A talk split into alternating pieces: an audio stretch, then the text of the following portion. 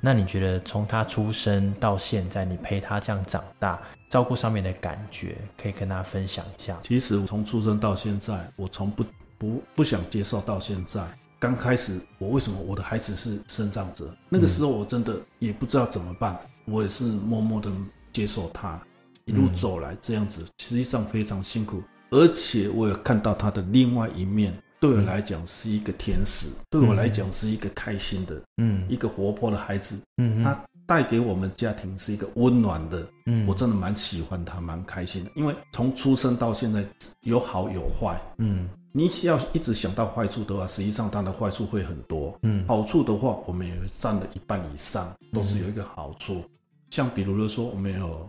出去外面旅行，带唱歌出去那个澎湖玩，很多对增障者来讲蛮友善的，因为我们到澎湖也有拿。看到他们当地人拿那个什么，那个那个类似一个果冻，类似一个仙人掌果冻那一类的，我们跟他不认识，他也直接送给我们。台湾人的温馨的人也是蛮多，蛮友善的人很多，我们都蛮喜欢。其实这个也让我想到，有些家庭大部分看到他们的缺点，但爸爸看到的是无形的优点。那像现在呀，博昌已经长大了嘛，对我相信他从小到大用过好多不同的辅具，对。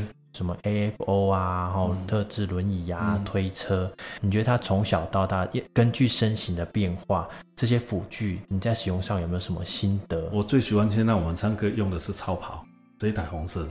哦，你是说行走训练器那一个？对，助行器，那个就是我简称超跑。嗯，非常好玩，因为我们第一次第一次叫厂商过来，因为叫日商过来，他刚好在在那个台中教育大学我们的试车。在台台中教育大学试车那个阶段，他跑起来真的蛮开心的。这个也让我想到我们。第一次去新庄球场比赛的时候，那时候博昌都是坐特制轮椅在场上。那比赛的时候就是推着轮椅跑跑垒这样子。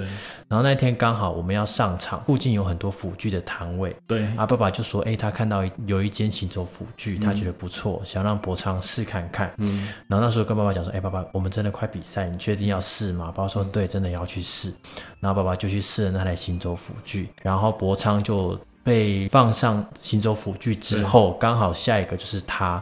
那我想说，这样走得出去吗？第一次试，对，结果他就直接从本垒，然后跑到一垒，对，用冲的本垒跑到一垒，跑到二垒，然后整场都是用冲的。那时候大家都目瞪口呆，然后直接飞奔，哦，那时候真的非常感动。所以我从这边也可以发现到，其实辅具上虽然要符合小朋友的身形啊，当下的功能，但其实。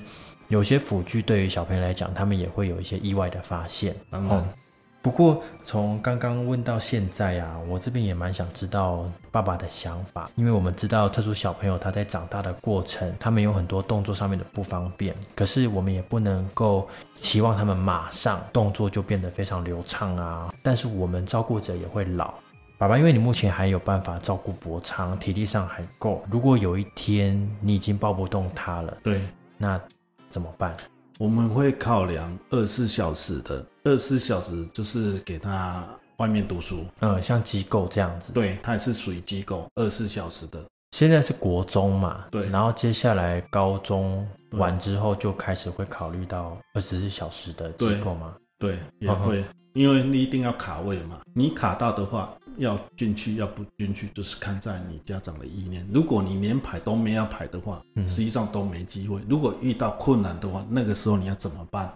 可是我据我所知，哦，二十四小时的照顾机构非常不容易排到。当然，对啊，那万一爸爸没有没有排到怎么办？没有排到的话，暂时性的话，就是有三点来作为区分。第一个就是玛丽妈妈，第二个就是社区的。第二、第三个就机构嘛，就做这三点来做区分，这样子。好，谢谢爸爸的分享。那最后想问爸爸，有没有什么样的话想跟现在的照顾特殊小朋友的家长分享？其实遇到生障者的孩子的家庭，实际上也不用怕，我们就直接接受他，接受他，对他来讲也有好处，也有坏处。你不要看。